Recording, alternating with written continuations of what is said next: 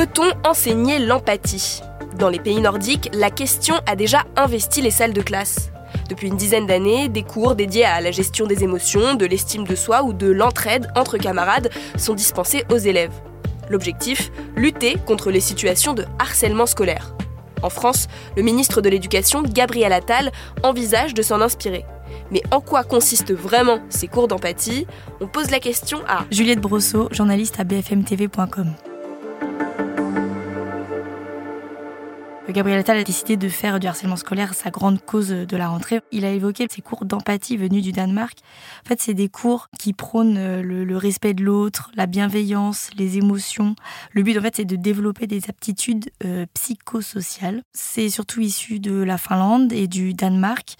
Euh, en Finlande, il y a le programme Kiva, qui donc s'étend sur toute la scolarité et qui là va, par exemple, permettre aux élèves de faire des jeux de rôle pour se mettre dans la peau soit du harceleur, soit du harcelé, soit du témoin. Il y a aussi des équipes vraiment référentes qui sont formées au sein de chaque établissement, etc. Et au Danemark, il y a un autre programme qui s'appelle Free for Mobbery, qui veut dire euh, libérer du harcèlement euh, en français. Là, c'est que de 0 à 9 ans, mais c'est des cours encore un petit peu différents, avec euh, les élèves peuvent se toucher entre eux, se dessiner dans le dos pour essayer de mieux se connaître, d'avoir moins peur les uns des autres, de pouvoir aussi discuter autour de planches d'illustration de leur, leur scène quotidienne de vie dans la cour. Le, but, c'est aussi de, de prôner le dialogue. Que disent les experts? Dans quelle mesure est-ce qu'on peut enseigner l'empathie? J'ai notamment eu une spécialiste, euh, Catherine Verdier, une psychologue, thérapeute et analyste pour enfants et adolescents, qui m'a dit qu'en fait, pour elle, l'empathie, ça ne s'enseigne pas en tant que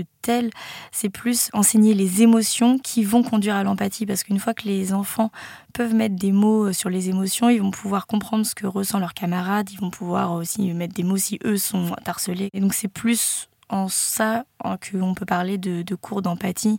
Et elle tenait aussi à souligner que euh, dans les pays nordiques, la, on va dire la mentalité n'est pas forcément la même qu'en France, où nous, on est beaucoup plus basé sur l'esprit compétitif, etc. Alors que eux, l'empathie est un peu un état d'esprit, en fait. Est-ce que ces méthodes ont déjà été testées en France? Oui, depuis peu, depuis septembre 2022. Il y a 18 écoles euh, de la cité éducative de, euh, du 18e arrondissement de Paris et de Saint-Ouen-sur-Seine euh, qui ont adopté le dispositif danois, donc Free for Mobbery, que pour les élèves actuellement entre 3 et 6 ans dans ces écoles-là. Et ceux qui sont en charge de déployer ce projet m'ont un peu expliqué qu'ils avaient adapté un petit peu ce, ce, processus à la France, comme il y a un rapport encore un petit peu différent. C'est les élèves, ils vont se faire des automassages, comme ils appellent ça. Les planches d'illustration ont été un peu modifiées aussi pour qu'elles soient plus représentatives des élèves français qui se reconnaissent dedans, par exemple. Et quels sont les résultats euh, de ces cours euh, pour le moment? Au Danemark notamment, euh, il y a eu des retours comme quoi 70% des professeurs trouvaient que les enfants montraient plus de bienveillance les uns envers les autres. En France, c'est un peu compliqué encore de savoir parce qu'il est trop tôt vu que c'est encore récent, même s'il y aura un, suivi scientifique qui va être fait. Pour l'instant, on m'a dit que les retours étaient quand même plutôt positifs et que notamment, ils avaient déjà remarqué que, que des élèves parfois timides prenaient plus facilement la parole quand ils devaient être amenés à parler justement de, leur, euh, de leur vie de tous les jours, de leur vie quotidienne via ces planches d'illustration. C'est des retours plutôt positifs dans l'ensemble. Merci d'avoir écouté la question info. Tous les jours, une nouvelle question et de nouvelles réponses. Vous pouvez retrouver ce podcast sur bfmtv.com et sur toutes les plateformes d'écoute. À bientôt!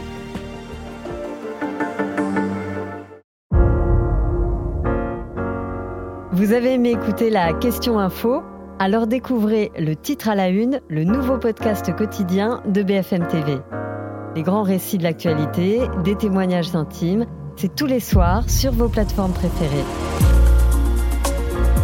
À bientôt!